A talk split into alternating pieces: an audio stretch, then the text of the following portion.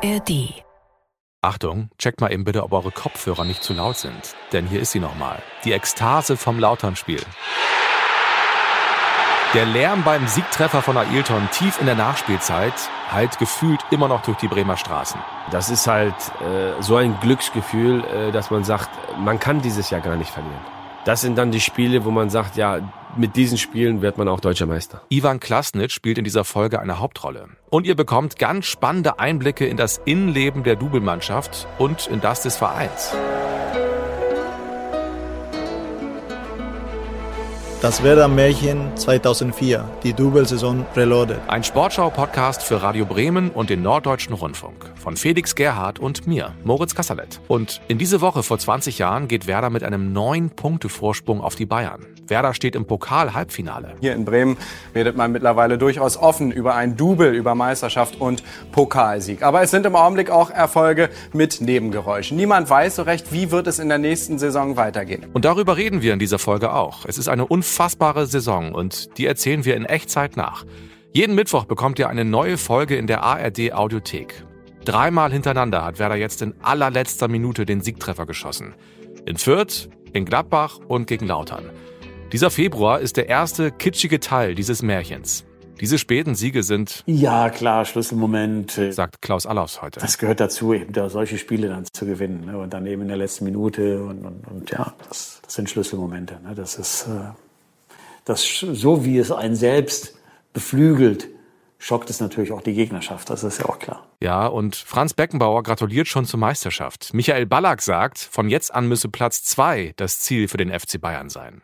Nur Olli Kahn ist noch gechillt, Ja, ich habe überhaupt keinen Frust. sagt er. Und ich habe auch keine Enttäuschung, Sagt er auch. äh, sondern ich spiele jetzt seit äh, zehn Jahren beim Bayern München und äh, es ist diese Situation, wo wie sie sich momentan stellt, ist alles andere als dramatisch. Äh, wir sind Tabellenzweiter, stehen jetzt äh, vor dem wichtigen Champions League Achtelfinale gegen gegen Real Madrid und äh, Natürlich, äh, man kann nicht immer davon ausgehen, dass der FC Bayern München jedes Jahr deutscher Meister wird. Ich glaube, es gibt keinen Artikel im Grundgesetz, dem steht, dass der FC Bayern zur deutschen Meisterschaft jedes Jahr verpflichtet ist. Nee, stimmt. Also heutzutage ist es ja so eine Art Gewohnheitsrecht, aber damals noch nicht. Andererseits sind die Bayern in den fünf Jahren vorher auch viermal Meister geworden. Und sie wären natürlich auch nicht die Bayern ohne solche Aussagen hier. Ich und auch Teile der Mannschaft, wir haben die deutsche Meisterschaft noch lange nicht abgeschrieben. Im Gegenteil, wir betrachten es mittlerweile als äh, absolut große Herausforderung, das vielleicht äh, doch noch zu schaffen. Ich meine, wenn wir letztes Jahr sind wir mit 12, 13, 14 Punkten vorne wegmarschiert, das war relativ langweilig.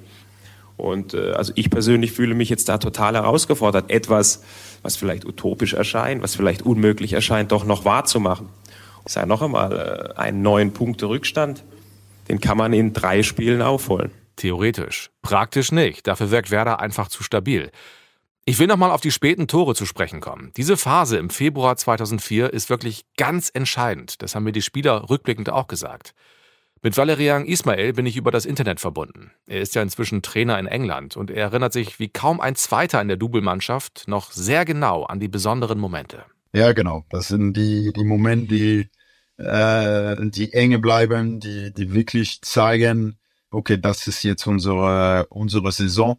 Du, du bist im Flow, äh, auch wenn die Spiele eng sind und du, du bist kurz vor vielleicht verlieren oder unentschieden, Punkt liegen zu lassen, dann doch dieses Lucky Punch, die auf deiner Seite ist, wenn alles läuft. Und äh, dann natürlich, wenn, wenn du gewinnst und wenn du solche Spiele noch gewinnst, dann das gibt innerhalb der Mannschaft so eine, eine natürliche Kräfte, die sich ähm, rauskristallisiert und du hast wirklich das Gefühl, dass, äh, dass, dass du unbesiegbar bist. war dieser Zusammenhalt und auch dieser hohe Anspruch an euch selbst. Also ich habe auch immer das Gefühl gehabt, ihr wart nie wirklich zufrieden, weil ihr immer, Ja. immer das Optimum erreichen wolltet. War das so das beste Rezept für den, für den Titel? Ja, gesagt, ich glaube, das ist wirklich, was wir vorgelebt haben, einfach. Ähm, dadurch, dass auch der, der Verein hat ja auch Spieler geholt, nicht viel, viele Spieler im Sommer, wie gesagt, Andi Reinke, also irgendwie ein erfahrene, erfahrene Torwart, er war nicht der jüngste damals. Umid Dawala, auch erfahrene Spieler. Ähm, ich bin auch gekommen ich war nicht äh, der Älteste, ich war nicht der Jüngste, ich eigentlich der, der, der beste Alter, der, wo man sagt, okay, jetzt möchte ich was, äh, was beweisen. Ähm, und, und plus junge Spieler, die, äh, die im Kader waren, hungrig war, wie ähm, Schulz, Borowski, damals der, der junge Spieler Nelson Valdez, der eine junge Spieler damals, äh, damals war. Und, und diese Kombination, ähm, Rolfes, der, der auch, äh, ich kurz denke, und das hat wirklich geholfen, ähm, so diese, diese Chemie zwischen uns zu schaffen. Und dann ähm, danach diese, diese Einzeleinstellung, diese Einzelmentalität, die wir reingebracht haben. Jeder hatte seine eigene Ziel auch innerhalb der Mannschaft und jeder hat seine eigene Ziel für die Mannschaft angesetzt. Und, und die, die, den Erfolge der Mannschaft hat natürlich äh, alles zurück, äh, zurückgegeben. In der Mannschaft läuft es, im Verein gibt's Probleme und Klaus Allofs spricht darüber. Applaus für den SV Werder und Applaus auch gleichzeitig für unseren Studiogast, denn bei mir sitzt der Sportdirektor des SV Werder Bremen. Hallo. Werder Bremen muss man sagen. Äh, Klaus Allofs, genau. schönen guten Abend. Wann und ob Klasnitsch verlängert, ist gerade noch nicht klar. Und wer sein Sturmpartner werden könnte, auch nicht. Klaus Allofs kämpft um Miro Klose. Der Aufsichtsrat aber stellt sich lange quer. Fünf Millionen Euro Ablöse sind einfach zu viel. Und Klaus Allofs ist im NDR Sportclub deutlich hörbar, ziemlich genervt. Es ist so, dass, es, äh, dass Miroslav Klose natürlich zu den guten Verdienern bei Werder zählen würde, dass es auch eine hohe Ablösesumme ist, die man zu zahlen hat. Aber ich denke, für einen Mittelstürmer der deutschen Nationalmannschaft, der äh, ich denke, bei der Europameisterschaft sicherlich spielen wird, der im Jahre 2006 bei der Weltmeisterschaft in Deutschland auch dabei sein wird, wenn alles normal verläuft, verläuft, weil wir denken, dass er sich bei uns noch steigern könnte. Ich denke, da ist es gut angelegtes Geld. Trotzdem ist natürlich die Frage, der Aufsichtsrat hat gesagt, legt uns ein Finanzierungskonzept vor. Wo putzen Sie hier in Bremen die Klinken? Weil die großen Firmen sind hier nicht die da in der Lage zu werden. Das ist richtig. Die Unterstützung lässt wirklich zu wünschen übrig. Das, das kann man so sagen. Das ist in anderen äh, Vereinen ist das wesentlich besser. Äh, wir haben, glaube ich, in den letzten Jahren bewiesen, äh, dass wir gut wirtschaften, dass wir gute Arbeit leisten. Aber die Unterstützung, die man einfach braucht, um jetzt diesen nächsten Schritt zu machen, ich glaube, die haben wir, die haben wir nicht in ausreichender Art und Weise. Äh, wir haben jetzt äh, mit dem Erreichen des Halbfinales haben wir einen weiteren Schritt nach vorne getan äh, hoffen, das jetzt auch äh, in der Bundesliga weiter ausbauen zu können, dass wir, dass wir vielleicht auch in den nächsten Wochen, vielleicht auch was Einnahmen in der nächsten Saison angeht, Stichwort Champions League, dass wir da etwas klarer sehen.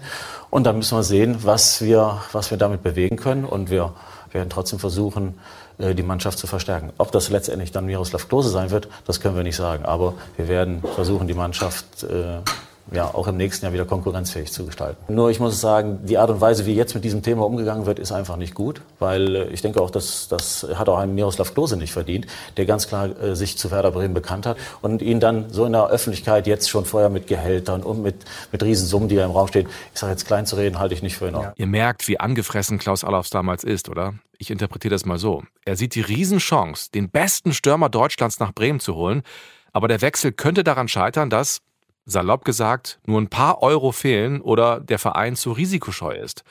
Unterstützung bekommt er von Ex-Profi Marco Bode. Nach meiner Meinung ist das Risiko einigermaßen begrenzt, denn äh, auch wenn man es jetzt über einen Kredit eventuell finanzieren müsste, ist es doch äh, absehbar, dass äh, dieser Kredit auch zurückzahlbar ist.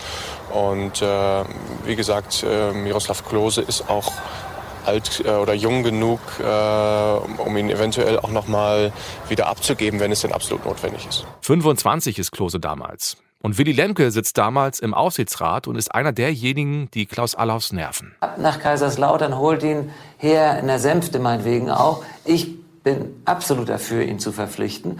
Aber die Finanzierung muss vernünftig stehen. Wir gehen ins Risiko, aber wir bringen nicht Bremen an den Rand, dass es hier in Zukunft keinen Bundesliga-Fußball mehr gibt. Das würde uns niemand verzeihen. Und der Kampf um Klose erreicht jetzt bald seinen Höhepunkt. Und ich will mir ein bisschen was erklären lassen. So, wie sitzt man denn hier? So oder so oder? Ich treffe Willy Lemke in der Spielerloge in der Ostkurve. Wir setzen ihn ins rechte Licht vor eine Kamera. Die meisten Gespräche für diesen Podcast filmen wir. Könnt ihr euch schon mal merken, am 12. Mai wird es eine Sportclub-Story im NDR Fernsehen geben. Und natürlich auch in der ARD Mediathek. Lemke trägt ein dunkelgrünes Cappy. Sonst wäre es auch blöde gewesen. Hätte ich sagen müssen, ich gehe erst mal zum Friseur. Ja, Lemke hat die Werder-Geschichte so stark geprägt wie nur wenige. 35 Jahre lang. Zu Rehagels Zeiten war er Manager. Von 1999 bis 2016 saß er im Aufsichtsrat. Und in diesem Gremium ist es damals natürlich sein Job, das Risiko genau abzuwägen. Und es ist spannend, was er mir zur Diskussion um Klose erzählt. Ich habe gesagt, so, also Klose, wunderbar. Also ich habe den überhaupt nicht sportlich in Frage gestellt. Das habe ich ja die ganze Zeit auch nicht gemacht, sondern ich hatte meine Hausaufgaben zu erfüllen. Ich sage, gucken wir doch mal unser, unser Budget jetzt an. Ich sage, was kostet der? 5 Millionen Euro. Nicht Mark wie Ailton, sondern 5 Millionen Euro. Das war damals eine ganz große Summe für Werder Bremen. Äh, und dann guckte ich mir aber den damaligen Sachstand an. Sie müssen wissen, dass du wegen der Lizenzierung beim DFB immer sehr genau über, ähm, vorlegen musst, was nehmen wir ein, wofür, Ticketing, Sponsoring, Fernseheinnahmen. Und das musst du im Frühjahr immer dem DFB vorlegen. Und das ist sehr, sehr genau. Also ich musste Spiel für Spiel angeben, wie viele Dauerkarten sind äh, eingenommen, aber dann Tageskasse. Und das wurde von Spieltag zu Spieltag fortgeschrieben. Und in der Phase, in der wir dann zu entscheiden hatten im Aufsichtsrat, machen wir das mit den 5 Millionen Euro, ja oder nein, waren wir aber schon kräftig in den roten Zahlen. Das heißt, das kann sich immer dann im Laufe der Saison wieder ausgleichen. Gar keine Frage. Aber dann hätten wir, wären wir ins Risiko gegangen. Und ich kann mich erinnern, über Jahre, fast Jahrzehnte, war der Aufsichtsrat immer so gestrickt, dass wir gesagt haben, ein überschaubares Risiko gehen wir mit. Also, ich glaube, unsere Grenze war, Schmerzgrenze war immer 10 Millionen. Also 10 Millionen Risiko, wenn es ganz, ganz schlecht läuft. Mit 10 Millionen kannst du noch umgehen. Mit den Banken kannst du reden. Da wirst du nicht von allen Seiten hören, nee, mit, bei uns nicht. Da müsst ihr schon eine Anleihe äh, aufnehmen oder sonst was. Und diese Spielregel haben wir damals umgesetzt. Und zwar, indem wir gefragt haben, sagt uns mal diese 5 Millionen Euro, wir haben sie ja nicht, wir sind in roten Zahlen zu diesem Zeitpunkt der Saison gewesen. Ähm, wie soll das gehen? Wie, was habt ihr vor? Wo sind die Bürgen oder, äh, oder die zusätzlichen Einnahmen? Gibt es irgendwo Sponsoren, die sagen, wie damals bei Klaus Allofs, als wir den verpflichtet haben, habe ich bei Jupp Hattig äh, angerufen bei der Becks Brauerei. Ich sag, du, wir wollen den verpflichten, aber wir brauchen noch ein paar, ein paar Kröten. Dann hat er gesagt, Willi, ruf, ruf mich morgen an und dann äh, sage ich dir Bescheid, ob da was geht. Bums, die Brauerei hat dann Daumen hoch gemacht. Aber als ich die Frage gestellt habe für den Aufsichtsrat, das war nicht nur alleine meine Entscheidung, aber ich war klar in der Frage, wenn ihr uns aufzeigt, wie wir diese 5 Millionen Euro finanzieren, sind wir bei euch. Und dann sagten sie, nee, also im Augenblick äh, haben wir nichts. Der damalige Werder-Chef Jürgen Born hatte übrigens nie Zweifel, hat er mir verraten. Denn er damals wohl noch ein paar Asse im Ärmel, um den Megatransfer zu stemmen. Ich war ziemlich sicher, dass wir den kriegen. Ich wollte ihn auch unbedingt haben, muss ich ganz ehrlich sagen. Also da, da gab es auch bei mir noch zwei, drei andere Möglichkeiten, um das zu finanzieren. Und äh, wie die waren, spielt jetzt keine Rolle. Also ich war mir ziemlich sicher, dass wir den kriegen. A, Thomas Schaaf und, und äh, Klaus Allofs wollten ihn unbedingt haben. Ich hatte ja ein bisschen Einfluss auf die Finanzen und das hängt ja jetzt nur von den Finanzen ab. Insofern wusste ich oder konnte was dafür tun, dass es klappt. Das Erreichen des Pokal-Halbfinals hat die Lage aber schon mal entspannt, sagt Lemke. Bums haben wir telefoniert und habe dann sofort als äh, im Aufsichtsrat zuständiger Mann gesagt, grünes Licht, ihr könnt es gleich auf die Tagesordnung setzen, nächste Aufsichtsratssitzung, aber ihr könnt sofort handeln. Weil jetzt ist sichergestellt, das Geld, das wir für ihn brauchen, für diesen Transfer, ist drin. Also Gefahr fast dann gleich null, so wie Anfang der Saison. Mit einem überschaubaren Risiko sind wir reingegangen. Aber äh, wegen so einer Entscheidung und, unsere Politik, unsere finanzielle Politik über Bord zu werfen, ähm, haben wir damals nicht mitgemacht. Und wie gesagt, es war keine Willy Lemke-Entscheidung, sondern es war eine Entscheidung des Aufsichtsrats, die in wenigen Wochen, als sich das verschoben hat, aufgehoben worden und, äh, ist. Und dann haben wir viel Freude an Miro gehabt. Ja, allerdings. Es gibt ein Zitat aus der Zeit, würde ich mal gerne vorlesen. Das sagten Sie, ich will nicht, dass wir zu den Vereinen gehören, bei denen eines Tages Bayerns Manager Uli Hoeneß anruft und fragt, ob er uns mit einem Benefizspiel aushelfen kann. Dann möchte ich nicht mehr in Amt und Würden sein. Das kann ich nur nachdrücklich unterstreichen. Ich wusste gar nicht, dass ich vor so langer Zeit so was Schlaues gesagt habe. Ja, aber sie wollten einfach dieses, dieses Risiko, auch gab auch die, die, die Option, einen Kredit aufzunehmen. Das wollten sie einfach nicht, weil sie sich Nein. an dieses alte Credo von Werder Bremen gehalten wollten, nur ausgeben, was wir haben. Und das ist auch durch den äh, späteren Geschäftsführer Manfred Müller absolut von Beginn an genau so praktiziert worden. Und von daher äh, rückblickend alles genau richtig. Dann stellen Sie sich doch mal vor, wir wären dadurch äh, ins Schlittern gekommen, so wie, wie wir jetzt durch den Abstieg und die Corona-Krise ins Schlittern gekommen sind. Und das ist genau der Punkt, weshalb ich sage, es war ein kluger Spruch, weil es ist doch für uns, für den stolzen SV Werder furchtbar, äh, ernsthaft jetzt anrufen zu müssen. Und es gab zu der, in der Phase gab es ganz viele Vereine, wo Uli dann gesagt hat, okay, äh, ich komme mal vorbei äh, und dann äh, spielen wir mal umsonst oder für Buskosten, Reisekosten oder sonst irgendetwas.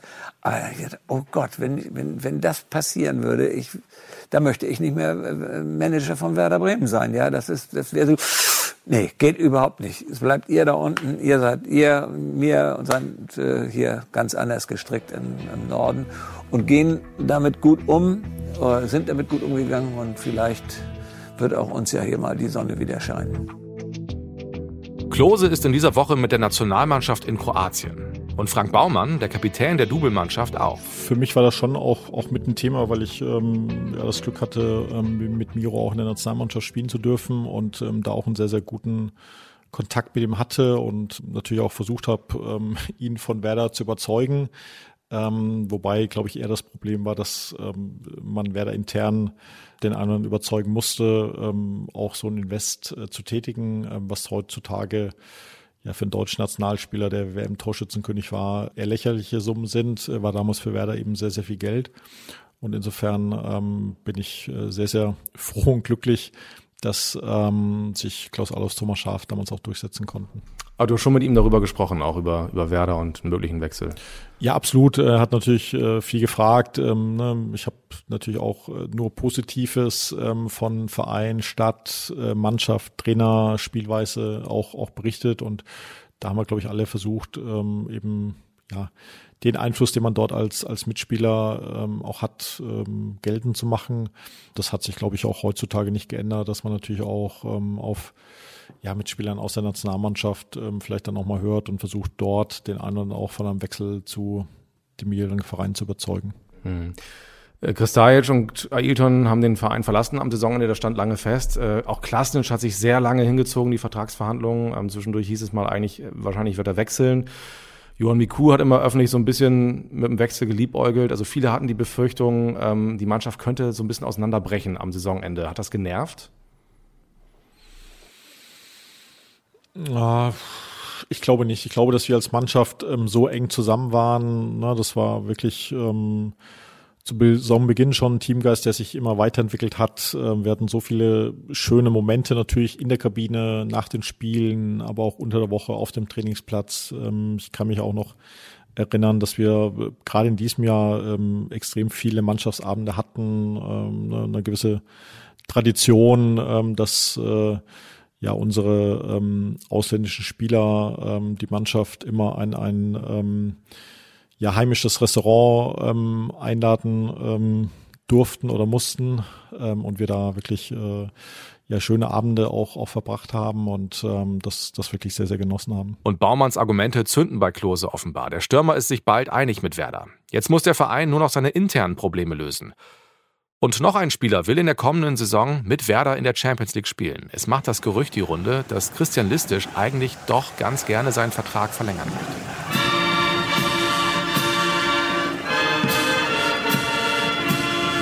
Und Klasnic, der steigert seinen Wert. Er wird Nationalspieler. In dieser Woche feiert er sein Debüt für die kroatische Nationalmannschaft. Ausgerechnet in einem Freundschaftsspiel gegen Deutschland. Für mich kam ein Traum in Erfüllung. Erstes Spiel, es hat geregnet. Äh, Ich, ha- es, hat, es war kein schönes Wetter. Also wir haben 2-1 verloren, das weiß ich. Deutschland hat in Schwarz gespielt. Da erinnere ich mich auch noch. Und äh, wir haben in Weiß-Rot gespielt, ja. Unsere Trikots, genau. Und Philipp Lahm, sein erstes Spiel. Ja. Also Klasnic und Laben haben was gemeinsam, das erste Länderspiel auf demselben Platz verbracht. Genau. Und einen Tag nach seinem Länderspiel in Kroatien, am Donnerstag, läuft Klasnic wieder in Bremen auf. Gibt es diese Woche endlich die Einigung mit Werder? Moin Ivan, gibt's was Neues? Nee, leider nicht. Er verschwindet in der Kabine, geht danach mit der Mannschaft auf den Trainingsplatz und danach, also nach dem Duschen, fährt er direkt mit dem Fahrstuhl nach oben auf die Geschäftsstelle zu Klaus Allofs. Die ist damals noch in der alten Ostkurve. Und als er wieder runterkommt, gibt es endlich die Neuigkeit, auf die Bremen wochenlang warten musste. Wir haben uns geeinigt und ähm, alle sind zufrieden damit. Und ich bin auch zufrieden und hoffe, dass äh, weitere drei Jahre positiv werden. Guten Abend zum Sportblitz. Der Ausverkauf bei Werder ist zu Ende. Wir müssen nicht mehr fürchten, dass alle Großverdiener die Biege machen und verschwinden, denn Ivan Klasnic, der kroatische Zauderer, hat sich bekannt zu Bremen und zu Werder. Klaus Allofs hat es geschafft. Der Stürmer bleibt Bremer. Ja, das war nicht ganz einfach und ja, es sah zwischendurch erstmal nicht so gut aus, aber ich denke zum Schluss hat die Vernunft doch gesiegt und äh, ich glaube, wir haben ein, ein gutes Angebot gemacht. Und äh, ich glaube, was entscheidend war, äh, war, dass äh, Ivan eben auch die sportliche Perspektive hier bei Werder eben ganz klar in den Vordergrund gestellt hat. Und äh, deswegen haben wir uns einigen können. Weil ich denke schon, dass es äh, Clubs gegeben hat, die vielleicht da ein, ein besseres Angebot abgegeben haben. Heute sagt Klasnitsch trocken. Es hat halt gut gepasst.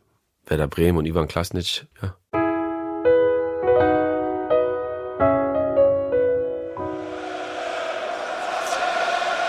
Am Samstag, den 21. Februar, spielt Werder auf Schalke. Und, ah, wartet mal. Dieses Spiel hat natürlich eine Vorgeschichte. Innerhalb von 24 Stunden verpflichtete Schalke zwei Spieler von Werder Bremen. Und das holt vor dem Spiel in Gelsenkirchen natürlich alle wieder ein. Da ist nicht nur Musik drin, das ist schon ein ganzes Symphoniekonzert und die Spannung, sie ist nahezu greifbar vor dem ersten Akkord auf dieser gigantischen Bühne. A-Dur. Ailton und die Arena. Sie scheint ihm zu gefallen, scheint ihn zu motivieren. Heute natürlich noch für die Bremer, die hier im Übrigen vor zweieinhalb Jahren dem FC Schalke die höchste Heimniederlage beigebracht hatten. A-Moll, Assauer und Allofs. Die Tonlage verstimmt zwischen diesen beiden. Klar, wenn der Monetenmaestro aus dem Revier den Bremern ein unfreiwilliges Streichkonzert verordnet, den ersten Geiger abluchst und Kristaitsch gleich mit dazu. Die Bremer Stadtmusikanten, sie reagierten eher piano und überredeten Klasnitsch weiter an der Weser zu gastieren. Die erste Begegnung der beiden, Alofs und Assauer, sehr distanziert. Was die beiden noch verbindet, ist die Mitgliedschaft bei Werder Bremen. Assauer ist eingetragenes Mitglied, war ja auch in den 70er Jahren als Spieler und Manager tätig. Also ein Spiel der großen Orchestrierung heute. Die beiden stärksten Rückrundenmannschaften treffen aufeinander. Mal sehen, wer heute den Ton angibt. Schön, oder? Das ist mein lieber Kollege Michael Antwerpes, damals in der Sportschau. Ailton und Kristajic wirken vor dem Spiel auf Schalke übrigens ein bisschen angespannt. Wie werden sie wohl von den königsblauen Fans empfangen? keine Ahnung, ich muss, es gesagt, ich konzentriere neues Spiel und die Fans Schalke sagen mal, äh, vielleicht äh, Ayrton oh, oder weiß ich nicht, es ist für mich sehr konzentriert neues Spiel. Wir müssen nur nach, nach Werder, wir beide. Alles andere, wir müssen lassen, lassen was kommt von, von, von Fans von Schalke, das ist, das ist nicht unser Problem. Es steckt viel drin in diesem Spiel, aber für Thomas Schaf auch nicht so viel wie von manchen gemacht. Hassspiel, irgend so ein Schwachsinn habe ich wieder gelesen. Äh, muss sagen, dass es Schwachsinn ist. Weder von Schalker Seite noch von unserer Seite sind dort irgendwo Aussagen getroffen worden. Stimmt. Rudi Assauer kann sich einen kleinen Seitenhieb aber auch nicht verkneifen. Es gab nie irgendwo Streit oder Zoff von Schalker Seite aus. Im Gegenteil, wir haben sie immer wieder unterstützt, indem wir den einen oder anderen Spieler gerne aufgenommen haben in der Schalke und ihn von der Gehaltsliste runtergeholt haben. Damit haben wir auch Werder Bremen geholfen. Ähm, bitte das nicht immer so zu sehen, dass wir die großen Räuber sind, die durch die Lande ziehen und irgendwelche äh, Dinge machen, die strafrechtlich äh, verfolgt werden. Was haben wir denn getan? Wir haben zwei Spieler verpflichtet aus Bremen. Und die stehen an diesem 21. Februar auch sportlich im Mittelpunkt. Kristajic macht ein ganz starkes Spiel in der Werderabwehr. Und Ailton ist vorne einer der Hauptdarsteller in der Szene des Nachmittags. Unterbrischen, weiter zittern. Temperaturen knapp über Null, aber das Spiel hielt den Puls oben bei allen Betrachtern. Paulsen gestaltete heute das Spiel weitestgehend auf der Seite von rechts. Da der Fehler. Und dann schickt Baumann Ailton. Und der ist einfach schnell. Der ist schneller als die Schalker Verteidiger. Van Kerkhofen legt ihn. Ailton protestiert nicht, obwohl der Pfiff ausbleibt. Erst als ihm Rost von hinten noch eine mitschippt, ärgert er sich. Schiedsrichter Dr. Wack ermahnt ihn. Aber wenn es eine Schwalbe war, Herr Schiedsrichter, dann muss es auch gelb geben. Und das wäre eine Fehlentscheidung gewesen, denn dies war es auch so. Die Attacke von Van Kerkhofen eindeutig dem Gegner geltend, nicht dem Ball. Das ist ein klarer Elfmeter, aber der Pfiff blieb aus. Ja, ich glaube, äh, viel klarer kann Elfmeter nicht sein. Er ist äh, am Ball und äh, wird dann ja, umgesetzt. Also da muss man Elfmeter geben. Also habe ich kein Verständnis für, dass man da keinen Elfmeter gibt. Aber so ist das. Viele haben gesagt, wir hätten in den letzten Spielen sehr viel Glück gehabt. Man sieht das heute dass das nicht immer der Fall ist, glaube ich. Heute haben wir den, den Punkt äh, redlich erarbeitet. Ja, denn mehr als ein Punkt wird es heute nicht. Zum ersten Mal in dieser Saison schießt Werder kein Tor. Fängt sich aber auch keins. Die Königsblauen sind nun seit sieben Spielen ungeschlagen und Werder hat die Meisterprüfung auch in der Arena auf Schalke bestanden. Dank Andi Reinke, der in der ersten Halbzeit ein paar Mal stark gehalten hat. Ja, okay, ist dafür spielen wir auch auswärts und Schalke ist auch keine schlechte Mannschaft und äh, von der Sache her ist es okay. Und jetzt kommt der eigentliche Skandal. Der Schiri hat zu früh abgepfiffen. Ja, ja, auch hochgeguckt, da war ich, der 89. und noch schießt mich tot ein bisschen. Und äh, wir haben, glaube ich, hätten vielleicht ein Konto noch mal fahren können. Aber okay, im Großen und Ganzen war es okay, hat gut gepfiffen und äh, wir können damit zufrieden sein, glaube ich. Okay, aber so richtig geil läuft es eigentlich gerade nicht. Paulster Terry sagt, vielleicht sind wir spielerisch am Tiefpunkt der Saison angekommen. Und Frank Baumann meint, wir erreichen den Level aus der Hinrunde momentan nicht ganz. Die Bayern überzeugen aber auch nicht, sind gegen den HSV schlechter, gewinnen durch ein spätes Tor von Demichelis aber glücklich mit 1 zu 0 und verkürzen den Rückstand auf sieben Punkte. Der HSV ist übrigens Neunter.